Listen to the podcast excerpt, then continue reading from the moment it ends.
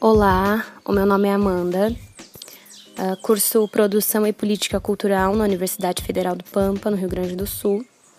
E para a disciplina de Análise de Políticas Públicas em Cultura, nós produziremos um podcast com o tema Políticas Públicas em Cultura no Continente Africano.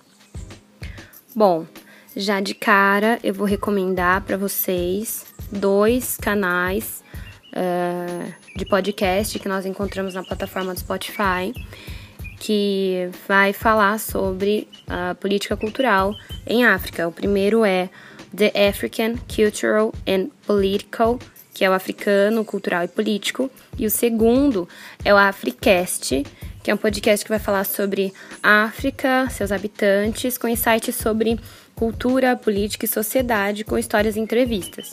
Então, se você quer se aprofundar no assunto e saber mais sobre as políticas culturais em África, esses são os dois podcasts que nós encontramos. Para iniciar essa conversa sobre políticas públicas em cultura em África, a gente precisa lembrar que estamos falando de 54 países e que é necessário que eles conversem, né, entre si, fazendo com que o continente africano mesmo se converse. E para isso existe a União Africana, que é uma organização internacional que promove a integração entre os países do continente africano nos mais diferentes aspectos.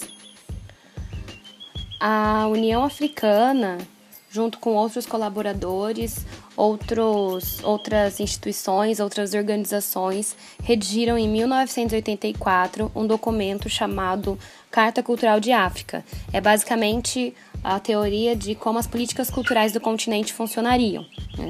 E em 2006, em janeiro, na República do Sudão, em Khartoum, é, foi aceita, validada a Carta da Renascença Cultural em África, que tem como base a Carta Cultural de África de 1984, mas que coloca é, em evidência outros pontos é, e, e prioriza outras coisas para que funcione melhor as políticas públicas em cultura em África. E falamos aqui sobre uma otimização do espírito do panafricanismo nos Estados membros né, dessa União, é, reforçando as políticas nacionais no domínio das artes e da cultura, defendendo que esse é o meio mais seguro é, de promover o desenvolvimento tecnológico. Né? E também ele é, tem um olhar para a diversidade cultural e desenvolvimento econômico africano, respondendo com eficácia os desafios da globalização.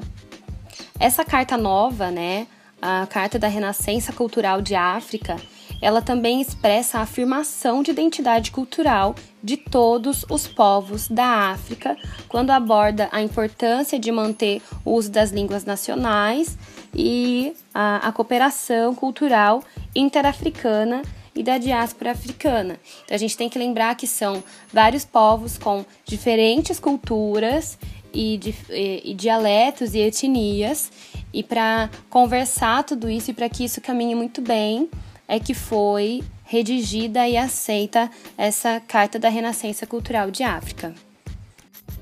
Meu nome é Ariane, sou aluna do curso de História pela Universidade Federal do Pampa, campus Jaguarão. E dando continuidade do que a Amanda falou sobre políticas públicas, vamos enfatizar sobre a valorização da cultura Zulu Dance como um patrimônio cultural e material. Nos últimos anos, têm ocorrido certos debates e pesquisas para que se amplie as políticas públicas e culturais em diversos aspectos na, na África, que ela não seja resumida somente em políticas. De acordo com a Maria Eusânia Silva e Silva, Qualquer política pública é uma forma de regulamentação e intervenção na sociedade que envolve e congrega, em si diferentes sujeitos.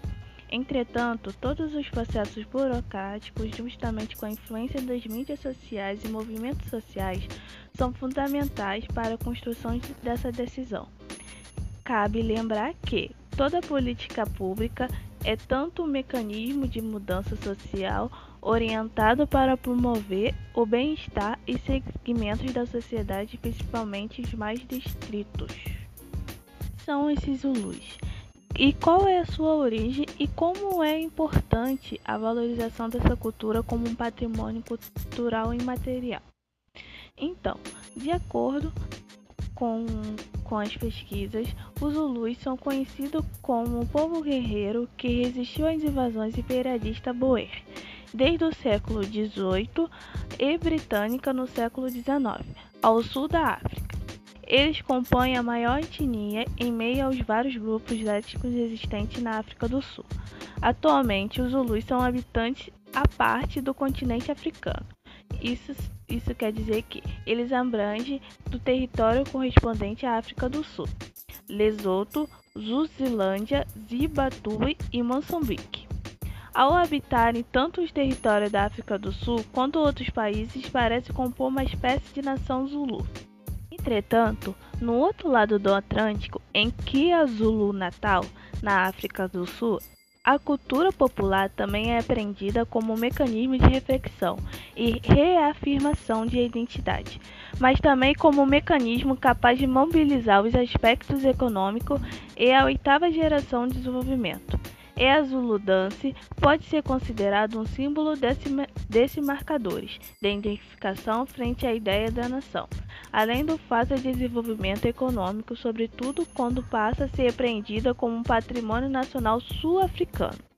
É fundamental construir uma identidade, uma memória para esse grupo, valorizando as ideias de diferentes elementos da cultura como um patrimônio material, já que existem diversos tipos de grupos sociais e se modam e emergem na narrativa de reafirmações constantes de diferente diferença à frente ao outro grupo. Para Oliveira, todas as discussões sobre memória colocada em xeque, os novos debates postos pelo patrimônio histórico e material, a saber, a identidade, a diversidade cultural e as relações significado nesse sentido. A memória coletiva atua como um elemento constituinte de uma identidade social.